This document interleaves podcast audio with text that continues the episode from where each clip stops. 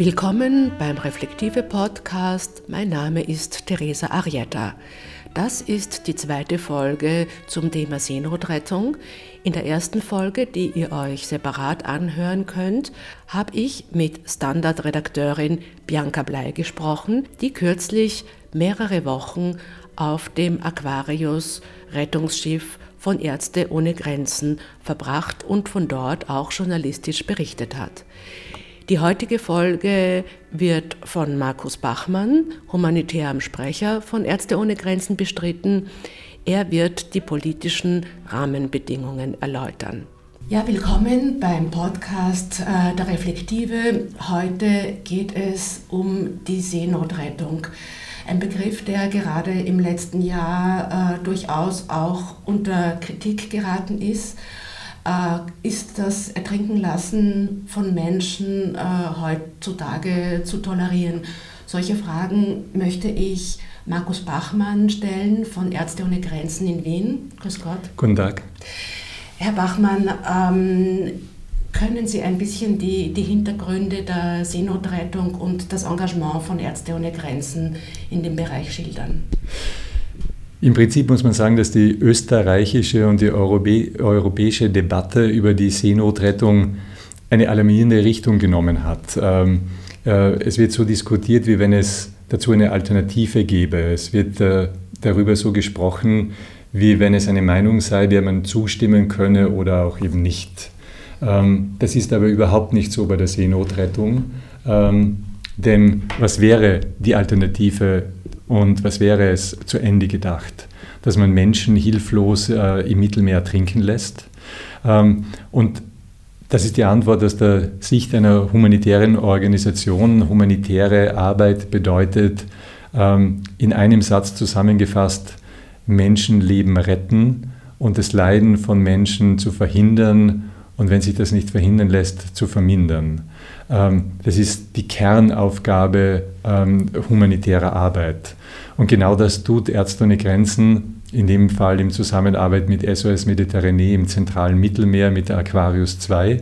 Wir retten Menschenleben. Es sind Menschen, die in seeuntüchtigen Booten auf das Mittelmeer flüchten. Sie flüchten vor Gewalt, vor Verfolgung, vor Krieg äh, in Libyen. Ähm, sie flüchten auf das offene Meer hinaus. Ähm, und äh, in der Situation äh, greifen wir als humanitäre Organisation ein äh, und tun das, was wir auch sonst überall auf der Welt tun. Es ist nichts anderes als Menschenleben retten. Seit wann engagiert sich Médecins Sans Frontières im Mittelmeer mit Schiffen? Ist das schon seit vielen Jahren so? Ähm, Ärzte ohne Grenzen hat äh, 2015 äh, mit der Seenotrettung im Mittelmeer begonnen. Ähm, es gab Zeiten, in denen wir mit äh, drei Schiffen ähm, Mittelmeer-Seenotrettung betrieben haben. Das war am Höhepunkt äh, der Flüchtlingswellen 2015-16. Ähm, zurzeit äh, sind wir die einzig äh, übergebliebene humanitäre Organisation, die Mittelmeerseenotrettung äh, mit einem Schiff macht. Das ist die Aquarius 2, ähm, ein Schiff, das wir zusammen mit der Organisation SOS Mediterranee betreiben. Wieso haben Sie sich 2015 zu diesem Engagement beschlossen? Was hat, was hat das notwendig gemacht? Die Situation im äh, Mittelmeer war äh, ähm, äh, dadurch gekennzeichnet, dass schon, äh, das ist ein bisschen in der Wahrnehmung oder auch in der öffentlichen Debatte kommt es zu kurz. Über viele Jahre hinweg äh, gab es Menschen, die ähm, auf, äh, über das Mittelmeer geflohen sind. Ähm, aber 2015 äh, ist einerseits die Zahl der Menschen, die geflohen äh, sind, äh, sehr, sehr stark angestiegen. Auf der anderen Seite gab es auch ähm, eine Reduktion der Kapazität an Seenotrettung von staatlicher Seite. Da gab es einen, eine, eine, eine Umstellung ähm, der, der Mission ähm, äh, Sophia, wie sie genannt wurde, ähm, die, die, die dazu geführt hat, dass es ein besonders schlimmes Missverhältnis an Menschen in Seenot und Seenotrettungskapazität gegeben hat. Das war der Auslöser, das war der entscheidende Punkt für Ärzte ohne Grenzen, hier zu äh, intervenieren.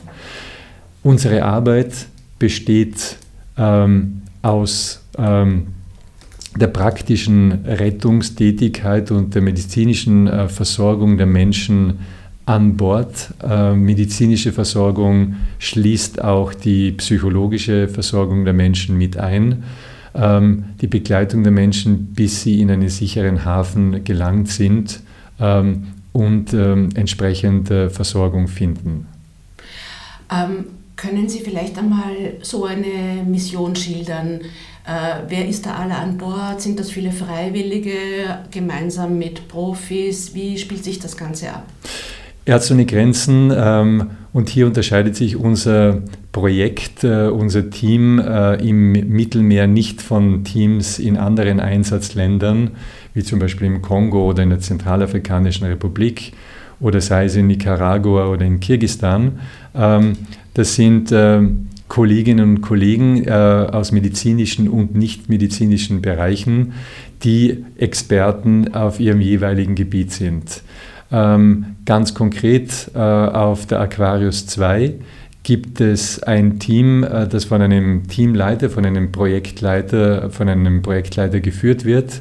Ähm, es gibt Ärzte, ähm, Ärztinnen, es gibt äh, Hebamme, äh, Hebammen, es gibt Krankenpfleger und dazu haben wir dann auch Logistiker. Wir haben auch eine Person, die äh, ähm, äh, äh, psychotherapeutische oder psychologische Beratung äh, anbietet oder mindestens eine Person.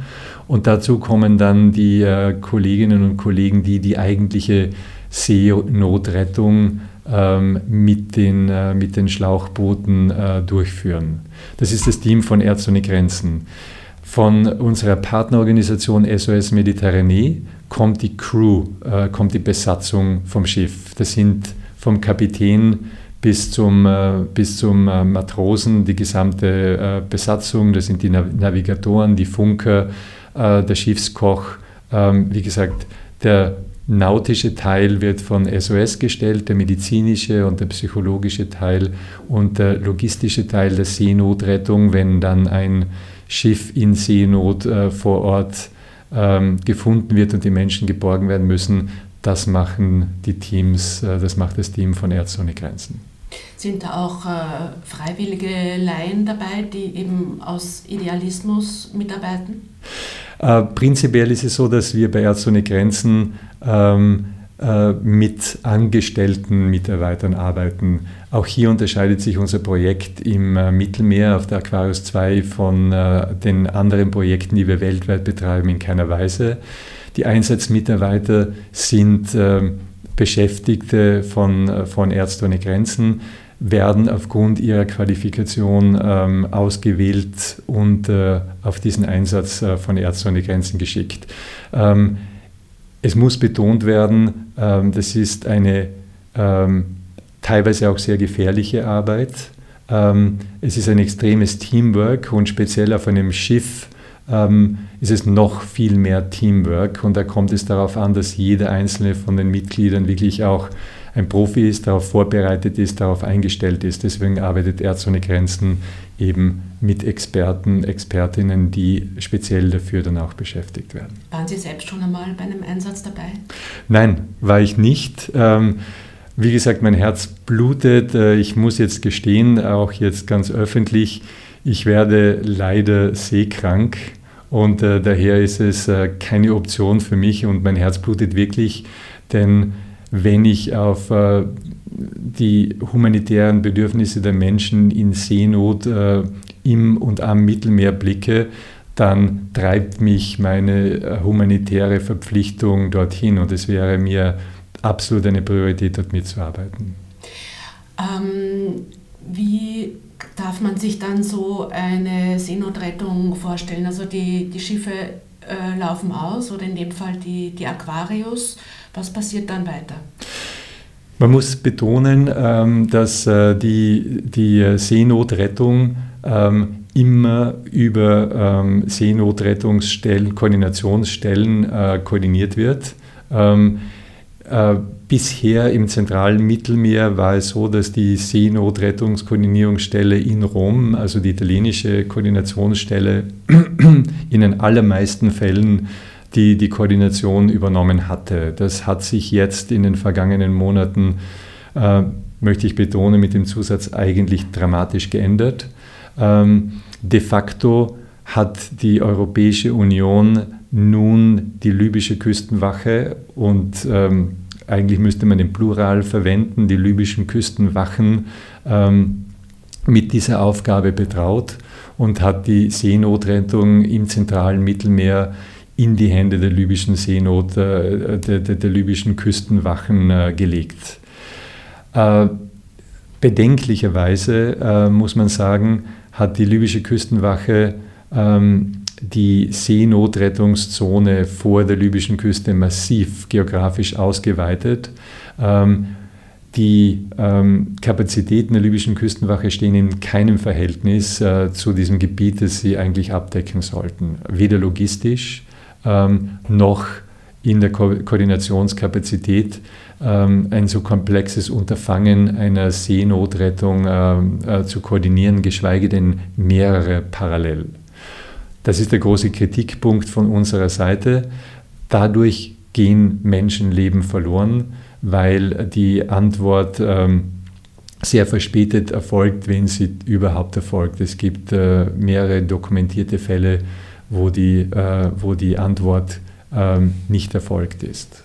Das heißt, Sie jetzt mit der Aquarius, Ihr Team, Sie laufen aus und dann warten Sie auf einen Notruf wie kann man sich das konkret vorstellen? Es gibt quasi zwei, zwei äh, Richtungen. Auf der einen Seite wartet man auf einen Notruf und ähm, äh, in der Vergangenheit, Vergangenheit war das ähm, eigentlich äh, in den meisten Fällen der Fall, dass wir über Notruf äh, dann ähm, ähm, äh, erreicht wurden und dann zur Einsatzstelle gefahren sind. Zugleich haben wir aber auch äh, Mitarbeiter, die im Ausguck sitzen, Mitarbeiter, die ähm, auch äh, das Meer aktiv absuchen. Ähm, viele von diesen Schlauchbooten sind sehr klein, die ähm, fallen nicht auf und können gar nicht von, mit, den, mit den üblichen äh, Luftbildern äh, und äh, der, der, Radarerfassung erfasst werden. Da, da, da kommt es auch darauf an, dass man sie tatsächlich auch vom Schiff aus äh, entdeckt. Mhm. Und dementsprechend, da muss ich dann auch betonen, immer wenn es der Fall ist, der erste Schritt ist dann die jeweilige Seenotrettungskoordinationsstelle zu informieren. Ähm, eine Rettung erfolgt immer in Koordination im Auftrag von diesen Seenotrettungskoordinationsstellen. Bisher primär Rom, jetzt äh, manchmal auch äh, in, in Libyen. Das heißt, äh, hier muss eine Zusammenarbeit erfolgen, sei es eben mit der libyschen Behörde oder zuvor mit der italienischen. Genau, Ärzte ohne Grenzen ähm, zusammen mit, äh, mit dem Team von SOS Mediterranee hält sich an das internationale Seenotrettungsrecht, hält sich an die äh, vereinbarten äh, Koordinationsmechanismen.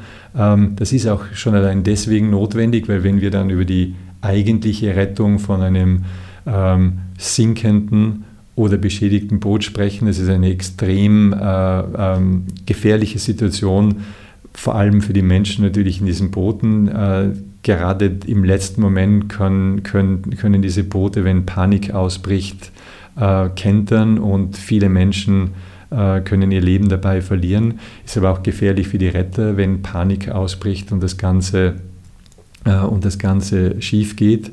Ähm, noch viel mehr, wenn dann mehrere Akteure beteiligt sind. Es hat auch Seenotrettungen gegeben, wo ähm, ähm, humanitäre Retter und Küstenwachen zugleich äh, ge geborgen haben und das erfordert ein besonders hohes Maß an, an, Koordinationsaufgaben. Aber noch einmal möchte ich betonen, Ärzte ohne Grenzen hält sich an das Seenotrecht, ähm, hält sich an die äh, äh, Anordnungen äh, der, der Seenotkoordinationszentren, wenn wir sie erreichen. Ähm, zuletzt muss ich betonen, meine Kollegen auf der Aquarius 2 berichten mir, ähm, äh, kommt es sehr oft äh, zu massiven Verzögerungen. Es ist die libysche Koordinationsstelle entweder gar nicht erreichbar oder nur nach vielen Stunden erreichbar. Ähm, in dieser Zeit, äh, wenn ein Boot in, in Seenot ist, muss natürlich dem, dem Imperativ der Seenotrettung, dem internationalen Seenotrecht äh, folgend, auch eine Rettung eingeleitet werden, ohne dass wir den dezidierten ähm, Auftrag von der Koordinationsstelle haben. Was besagt denn ganz genau dieses internationale Seenotrecht? Da gibt es ja ganz genaue Richtlinien und eigentlich muss ja äh, jedes Schiff, das einen Notruf wahrnimmt, äh, Menschen retten. Jetzt hört man dann immer wieder, dass es heute bereits so ist, dass auch Handelsschiffe mitunter vorbeifahren. Ähm, was passiert da gerade auf hoher See? Das internationale Seenotrettungsrecht ist eigentlich ähm, wunderbar einfach. Man kann es eigentlich in einem Satz äh, zusammenfassen.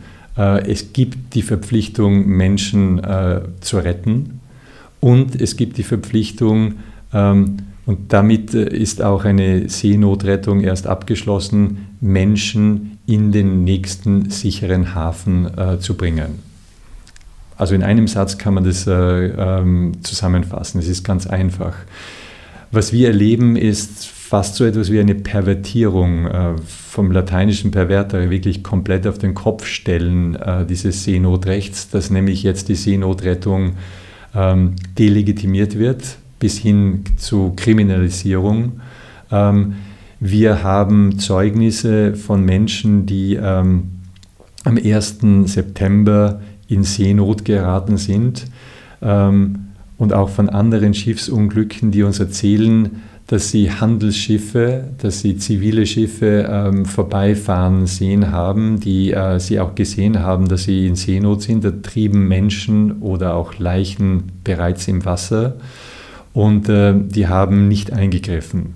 Ähm, das sind natürlich jetzt die Berichte von Menschen, die wir jetzt, äh, wir sind keine forensische Organisation, jetzt nicht falsifizieren oder verifizieren können. Ähm, in ihrer Dichte, in ihrer Übereinstimmung äh, erzeugen die ein, ein, sehr, ein sehr dichtes Bild, dass mittlerweile zivile Schiffe ähm, keine Rettungen mehr vornehmen oder sehr zögerlich Rettungen vornehmen. Ich glaube, einen Beitrag dazu leistete der Fall von äh, dem dänischen Schiff, das äh, keinen Hafen, keinen sicheren Hafen zugewiesen bekommen hat, weder von der italienischen Regierung noch von der maltesischen Regierung. Ähm, äh, ich habe mir sagen lassen, dass ein Tag, äh, ähm, der von so einem Riesencontainerschiff verloren wird, weit über eineinhalb Millionen Euro äh, Schaden für den Schiffseigner bedeutet. Sie können sich vorstellen, was für ein großer Druck ähm, durch das Verhalten ähm, der italienischen, maltesischen, der europäischen Behörden entsteht, ähm, wenn ein so großer ähm, wirtschaftlicher Schaden ins Haus steht. Und wie gesagt, äh, die Berichte, dass Menschen äh, von, von Schiffen nicht aufgenommen werden, die häufen sich zuletzt ganz, ganz deutlich.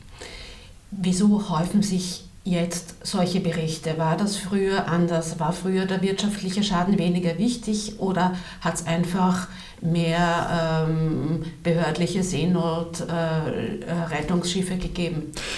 Was hat sich geändert? Ähm, geändert haben sich ähm, in erster Linie die Kapazitäten. Es gibt, äh, wie gesagt, bis auf die Aquarius 2 keine humanitären, keine unabhängigen Seenotrettungsschiffe äh, im Mittelmeer. Ähm, durch den Sündenfall, dass selbst ein Schiff der italienischen Küstenwache tagelang äh, Menschen, ähm, zuerst durften sie nicht in einen italienischen Hafen einlaufen und dann durften die Menschen an Bord, von denen viele schwere medizinische ähm, Notfälle waren, tagelang nicht von Bord. Ähm, äh, Europas ähm, Abschreckungspolitik äh, zeigt natürlich hier auch Wirkung. Und wir ähm, erleben natürlich auch, dass ähm, äh, im Gegensatz äh, zur Seenotrettungskoordinationsstelle in Rom äh, die libysche Koordinationsstelle zum Beispiel zivile Schiffe oder Handelsschiffe ähm, selten anweist, ähm, bis gar nicht anweist, äh, Seenotrettungen vorzunehmen, Menschen aufzunehmen. Mhm. Das heißt, da muss eben von, von irgendwo muss dann immer mal ein, eine Order ausgehen, damit man äh, sich in, in eine Rettungsaktion hineinbegibt. Und wenn, dies, wenn das nicht erfolgt, bleiben die Flüchtlinge auf dem Meer? Ähm, ich kann Ihnen einen konkreten Fall schildern. Die Aquarius hat ähm, jetzt vor knapp einer Woche nach der zweiten Rettung äh, von, von Menschen, ähm, da waren zwei Rettungen, einmal mit elf äh, Menschen und einmal mit äh, 47 Menschen, ähm, von einer ähm, privaten ähm, äh, Seenotrettungskoordinationsstelle einen Alarm bekommen, einen Notruf bekommen, dass ein ähm, mindestens ein Schlauchboot, möglicherweise zwei von diesen Schlauchbooten ähm, in Seenot seien. Das war neun Stunden ähm, Fahrt entfernt von der Stelle, wo die Aquarius zu diesem Zeitpunkt kreuzte. Ähm, die Aquarius ist sofort in diese Richtung aufgebrochen und äh, was wir wissen ist, dass ähm, die, ein, ein, Flugzeug der italienischen ähm, Küstenwache ähm, äh, Life Jackets, also Rettungswesten und auch ähm, aufblasbare Boote abgeworfen hat äh, für die Menschen. Aber im Endeffekt hat es viele, viele Stunden gedauert, bis äh, die libysche Küstenwache überhaupt vor Ort war, um die Menschen äh, dort aufzunehmen. Äh, wir wissen weiter, dass Menschen schon im Wasser getrieben sind. Äh, wir wissen, dass Körper im Wasser getrieben sind. Äh, meine Kollegen sagen mir, bei dem Seegang, bei der Dauer ähm, ist es unausweichlich, dass äh, Menschen da gestorben sind und, und, äh, und ähm, es Leichen waren, die da im Wasser getrieben sind. Ähm, zum jetzigen Zeitpunkt weiß ich, dass Kollegen ähm, von, von mir, von Ärzte ohne Grenzen, in der Haftanstalt von Al-Khoms in Libyen ähm, die geborgenen Überlebenden betreuen. Wenn diese Menschen uns erzählen wollen, äh, was passiert ist, dann werden wir das natürlich an die Behörden weitergeben und wir werden äh, dann auch zu gegebener Zeit die Öffentlichkeit darüber informieren. Mhm. Ähm, jetzt äh, wird ja über die libysche Küstenwache ähm, allerlei Fragwürdiges gesagt.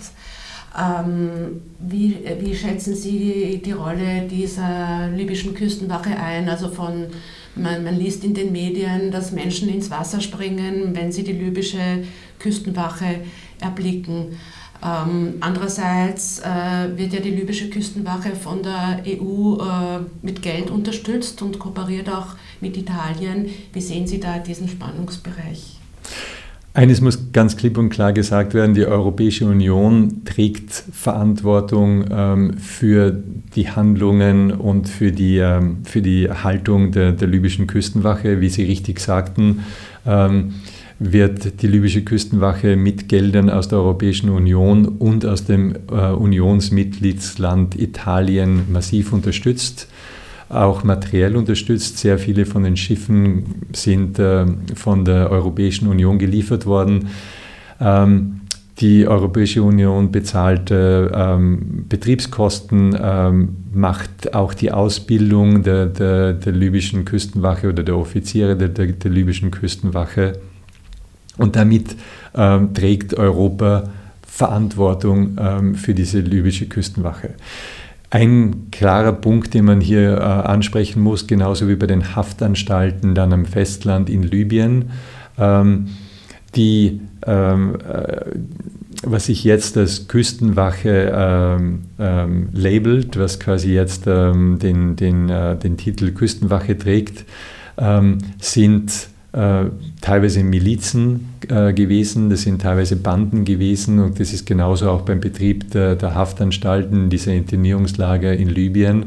Ähm, da gibt es sehr, sehr viele Milizen, sehr, sehr viele ähm, Banden, die, ähm, die hier involviert sind ähm, und jetzt quasi äh, mit, ähm, mit dem Label Libysche Küstenwache dann, dann, danach auftreten. Und mit den Geldern der Europäischen Union? Ähm, ausgerüstet, ausgebildet und teilweise werden auch die Betriebskosten eben mit Geldern von der Europäischen Union ähm, bezahlt. Und man muss eines dann auch vollkommen klipp und klar sagen, ähm, Libyen ist absolut kein sicheres Land. Libyen ist kein sicherer Hafen, um Menschen zurückzubringen. Die Menschen, die äh, die libysche Küstenwache ähm, ähm, äh, vom Meer zurückholt und zurückbringt, die enden alle in libyschen Haftanstalten äh, und Internierungslagern, äh, wo sie auf unbegrenzte Zeit äh, willkürlicher Gewalt ausgesetzt sind. Ähm, enorme physische und psychische Gewalt, sexuelle Ausbeutung, Folter, Entführung ähm, bis hin zu Sklaverei und Mord. Ähm, kann man sagen, dass auf hoher See die, diese Küstenwache sich konform dem internationalen Seerecht verhält, Ihrer Einschätzung nach? Ähm, lassen Sie mich das ein bisschen weitergreifend beantworten. Äh, Im Prinzip äh, äh, geht es um, äh, um eines der, der, ein, einen der Kernschutzbestände eigentlich von, äh, von Menschen auf erzwungener Flucht. Und das ist, es, äh, und das, ist das Gebot des Non-Refoulement, dass man nicht ähm, zurückgeschoben, nicht zurückgebracht werden darf in einen Platz, an einen Platz in ein Land, das nicht sicher ist. Ähm, in einen Platz, der gefährlich ist für für Flüchtende. Ähm, genau das passiert aber, dass die Europäische Union das ausgelagert hat. Sie schiebt im Moment äh, mit, äh, sie schiebt nicht selbst die Menschen in äh, diese Gefahrenorte zurück, ähm, sondern sie hat es ausgelagert an die sogenannte libysche Küstenwache, die dann Menschen ähm, wenn man jetzt Wortklauberei äh, betreiben möchte, dann werden die Menschen nicht zurückgeschoben, äh, sondern sie werden einfach zurückgezogen. Aber im Prinzip wird dieses, wird dieses elementare Schutzprinzip des Non-Refoulements ausgehebelt. Mhm. Ähm, Sie sind jetzt derzeit sozusagen die einzige Organisation, die noch auf hoher See eben äh, Seenotrettungsaktionen äh, durch, äh, durchführt. Ähm, wieso ist das so? Ähm, wie gesagt, der politische Druck ähm, ähm am Mittelmeer und auch innerhalb der Europäischen Union ähm, auf die unabhängige NGO-Seenotrettung ist sicher massiv gestiegen. Ähm, ich möchte daran erinnern, dass sehr viele Schiffe äh, beschlagnahmt sind und an der Kette liegen in verschiedenen Häfen. Es gibt äh, Organisationen, deren Schiffe schon weit länger als ein Jahr lang ähm, von den Behörden festgehalten werden. Ähm, es gibt angeblich ähm, strafrechtliche Untersuchungen, aber bis heute ist nicht klar, was den Organisationen zum Beispiel vorgeworfen werden äh, äh würde. Ähm, aber das Ergebnis ist, dass diese Schiffe äh, für die Seenotrettung äh, nicht zur Verfügung stehen. Ähm, des Weiteren hat äh, natürlich der Druck dass es keine sicheren Häfen mehr gibt, die den Schiffen zugewiesen werden, auch dazu geführt, dass äh, ähm, die, die Seenotrettung ganz, ganz viel an Kapazitäten verliert. Ähm, ich möchte daran erinnern, wenn äh, die Aquarius äh, im Mittel, im zentralen Mittelmeer Seenotrettung durchführt, haben wir normalerweise innerhalb von 24 Stunden Menschen in einen sicheren Hafen auf Sizilien oder in Süditalien bringen können. Jetzt müssen wir in der Regel mindestens äh, bis nach Marseille äh, fahren. Das ist eine, eine, eine Strecke, die ist, eine Strecke dauert drei Tage. Da können Sie sich leicht ausrechnen, wie viel da an, an Kapazität, äh, an Rettungskapazität verloren geht, wie viel weniger Zeit wir ähm, wirklich dann ähm, im zentralen Mittelmeer verbringen können, um, um Menschenleben retten zu können. Was hat das äh, für Konsequenzen ähm, auf die, auf die Zahlen von, von Ertrinkenden im Mittelmeer? Ich rede wahnsinnig ungern über, über Zahlen oder Statistiken. Ähm, ähm, jeder einzelne Mensch, der hier ähm, ähm auf einem seeuntüchtigen Boot ist, in Seenot ist, äh, in Lebensgefahr ist ähm, und einen, einen Überlebenskampf kämpft, ist äh, ein Mensch zu viel. Es ist ein Mensch aus Fleisch und Blut, der leidet, der Angst hat, ähm, der Verwandte hat, der sehr oft auch Familienmitglieder an Bord hat, äh, die äh, die, die er dabei verliert. Bei dem Schiffsunglück am 1. September äh, erinnere ich mich an ein Zeugnis von einem, von einem jungen Mann, der gesagt hat, es war eine Familie an Bord, eine, eine, eine Familie mit einer Tochter und die haben bei dem Unglück ihre Tochter verloren. Ähm, es ist katastrophal, ähm, wenn man daran denkt, dass ähm, bis jetzt ähm, mindestens 1730 Leben heuer allein im Mittelmeer verloren worden sind. Stellen Sie sich vor, 1730 Menschenleben ähm, werden irgendwo in der Europä Europäischen Union verloren. Es war allein acht dokumentierte Unglücke, wo mindestens 50 Menschen ums Leben gekommen sind. Stellen Sie sich vor, so etwas passiert in der Europäischen Union oder gar in Österreich, dass, äh, dass 50 Menschen auf einmal ihr Leben verlieren würden. Stellen Sie sich vor, was da für ein Ruck durch unsere Gesellschaft ginge, was für ein Aufschrei, was für ein Mitleiden, was für ein Mitgefühl. Ähm, da schüttert es mich wirklich, ähm, äh, dass, ähm, dass äh, offenbar dieses Mitfühlen, diese Empathie nicht, nicht ein paar 100 Kilometer weiter reicht, nämlich ins, ins zentrale Mittelmeer. Und da möchte ich einen Punkt ansprechen, und das ist eigentlich die Sichtbarkeit dieser katastrophalen humanitären Krise im Mittelmeer. Ähm, durch die ähm, äh, extrem reduzierte Anwesenheit von unabhängigen Beobachtern erfahren wir Menschen in Europa auch kaum mehr, was sich dort abspielt. Wir erfahren nicht mehr, wie Menschen ihr Leben verlieren und wie viele Menschen ähm, leiden und unter welchen Bedingungen und unter welchen Gefahren sie hier ins Mittelmeer aufbrechen. Und das ist auch ein ganz, ganz wichtiger Teil ähm, unserer Arbeit, äh, diesen Menschen äh, diese Sichtbarkeit äh, zu geben.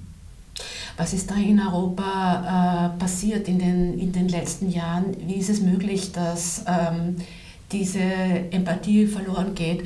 Ich habe mich bei der Vorbereitung für das heutige Gespräch auch äh, wenn man also Berichte in den Online-Medien liest und auch zum Beispiel bei der Wochenzeitung Die Zeit dann die Kommentare in den Foren liest, dann sind äh, viele dieser Kommentare ablehnend bis gleichgültig oder es überwiegt dann immer die Sorge davor, dass man zu viele Menschen äh, nach Europa hereinlässt.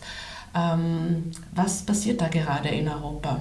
Ähm, ich habe bei meinen Einsätzen, die ich wie gesagt nicht im Mittelmeer machte, aber sonst an ganz, ganz vielen Plätzen dieser Welt, ähm, äh, auf das Eindrucksvollste erlebt, wie ähnlich wir einander sind und wie wenig Unterschiede es gibt, wenn es ähm, an die Essenz des Menschen und der Menschlichkeit geht. Von der Seite her bin ich komplett erschüttert, wie diese sukzessive, aber dann auch konsequente ähm, äh, Empathielosigkeit oder das Erzeugen von Empathielosigkeit jetzt ganz, ganz grauenhafte Konsequenzen trägt. Im Endeffekt äh, reden wir von Menschen, die, äh, die hilflos ertrinken, die sterben.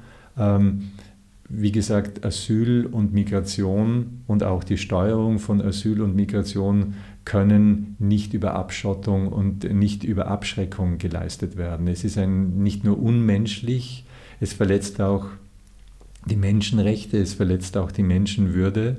Ähm, ich möchte nicht in einem Europa leben, äh, wo wir glauben, dass wir eine komplexe ähm, Frage, eine komplexe Herausforderung wie Asyl und Migration glauben, ausschließlich, weil mittlerweile sind wir beinahe so äh, dort gelandet, über Abschreckung und Abschottung äh, werden lösen können. Welche Antworten hält da die Politik parat auf die Appelle von NGOs? Ich muss äh, sagen, wir haben äh, uns entschlossen, gerade weil Österreich die EU-Ratspräsidentschaft äh, in der zweiten Hälfte 2018 inne hat und ja ähm, nicht nur ein Motto gewählt hat, das sehr, sehr viel mit dem Thema zu tun hat, ein Europa, das schützt. Und wie gesagt, es hat eigentlich eine ähm, sehr große Leerstelle, dieses Motto. Es erklärt nicht, wen es schützt, es erklärt nicht, ähm, wie es schützt, es erklärt auch nicht, äh, was es schützt und wovor es schützt. Ähm, dabei wäre es ganz einfach. Die Forderung ähm, von unserer Seite ist dann für ein Europa zu sorgen und ein Appell auch an die österreichische Bundesregierung für ein Europa zu sorgen, das in erster Linie und zuallererst Menschenleben schützt.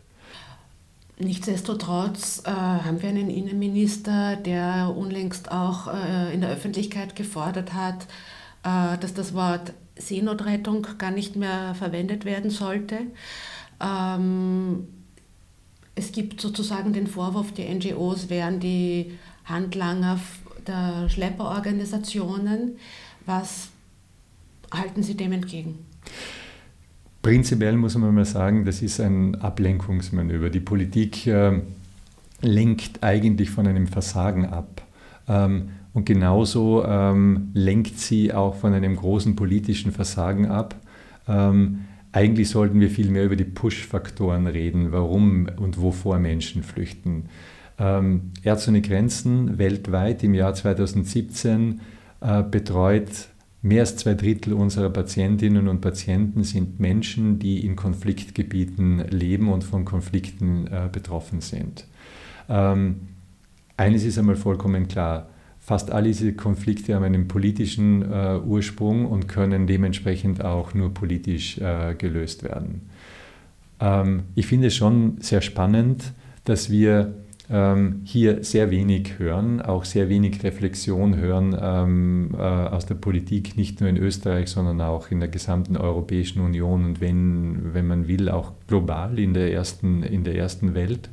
Ähm, ähm reden wir doch einmal über die Push-Faktoren. Was macht, was treibt Menschen in die Flucht? Erzwungene Flucht äh, betraf im, im Jahr 2017 fast 69 Millionen Menschen weltweit und 25 Millionen, knapp 25 Millionen Menschen davon ähm, waren Menschen, die über eine Grenze hinweg flüchten mussten und, damit quasi nach dem UN-Flüchtlingshochkommissariat die Definition von einem, von einem Flüchtling ähm, erfüllen.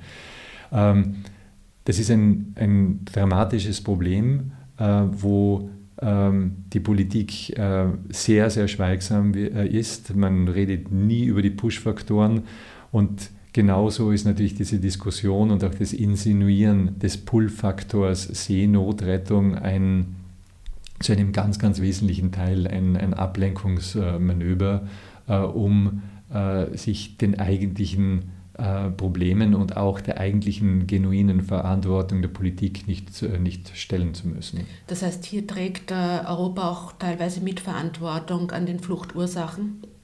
Ähm, ich habe selbst ähm, bis Mitte vergangenen Jahres äh, in einem äh, besonders schlimm von Konflikten äh, betroffenen Land gearbeitet. Ich war Einsatzleiter im Südsudan für Ärzte ohne Grenzen. Ähm, äh, es ist ein Land, das äh, speziell seit Dezember 2013 in, einer, in der letzten, schlimmsten, neuesten Phase von einem schrecklichen Bürgerkrieg äh, steckt. Ähm, viele Interessen, globale, regionale, ähm, ähm, befeuern diesen Krieg. ich habe dort eine schreiende Abwesenheit europäischer Politik äh, äh, erlebt, wenn es darum geht, äh, einen Friedensprozess zu unterstützen, einen Friedensprozess äh, zu ermöglichen, ähm, deeskalierend äh, ähm, zu wirken. Und das ist jetzt nur ein Beispiel. Ähm, der Südsudan war das Land, in dem ähm, in, innerhalb von zwölf Monaten zwischen Mitte 15, Mitte 16 über eine Million Menschen äh, äh, geflohen sind über die Grenzen dieses Landes hinaus. Die sind nicht äh, nach Europa geflohen, die sind nicht nach äh, Zentraleuropa geflohen, wie ich auch schon gehört habe von österreichischen Politikern. Die sind in die Nachbarländer geflohen. Und ich habe dort erlebt als Einsatzleiter, dass ähm, die finanzielle Unterstützung für die humanitäre Hilfe ähm, in den Flüchtlingslagern ähm, gekürzt wurde. Ähm, im Flüchtlingslager Kakuma im Norden Kenias wurde die, wurden die täglichen Kalorien, die noch verteilt werden konnten, pro Person von 2000, und das ist das Erhaltungsminimum für einen Menschen, auf 1000 Kalorien heruntergesetzt. Ähm, da sieht man äh, eine, eine große Diskrepanz zwischen dem äh, Slogan Fluchtursachen bekämpfen und dann tatsächlicher, tatsächlicher Aktion. Und das ist jetzt nur ein ein Brennpunkt, den ich Ihnen nennen könnte und äh, ich, könnte, äh, ich könnte Sendungen damit füllen. Also Aktuell werden sie ja von der österreichischen Regierung von Bundeskanzler Kurz massiv angegriffen. Worauf zielen diese Angriffe ab, Ihrer Einschätzung nach? Ich habe auch äh, bei anderen Einsätzen, die ich machte, die, die Erfahrung gemacht, ähm, dass äh, immer dann der, der, äh, die Reaktion von Regierungen ganz entschieden wird, wenn die äh, humanitäre Arbeit äh, von Ärzte ohne Grenzen eine humanitäre Krise sichtbar gemacht hat äh, oder international sichtbar gemacht hat. Ähm, die, äh, der Umfang der Seenotrettungsarbeit von Ärzte ohne Grenzen, noch dazu, wo das Schiff jetzt nach äh, Marseille jedes Mal fahren muss, äh, ist eigentlich sehr limitiert. Ähm, daher kann man schließen, dass der Umstand, dass wir eine humanitäre Krise sichtbar machen und Zeugnis darüber ablegen, natürlich auch ein, äh, ein, ein, ein Auslöser dieser vehementen äh, Kampagne gegen Ärzte ohne Grenzen äh, ist. Man muss ganz ganz klar festhalten, eine humanitäre Krise unsichtbar zu machen, hat noch nie dazu beigetragen, eine, eine humanitäre Krise zu lösen.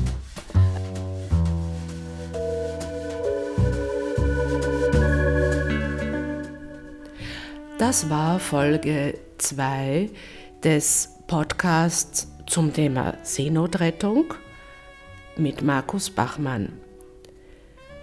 Bis bald, sagt Teresa Arietta.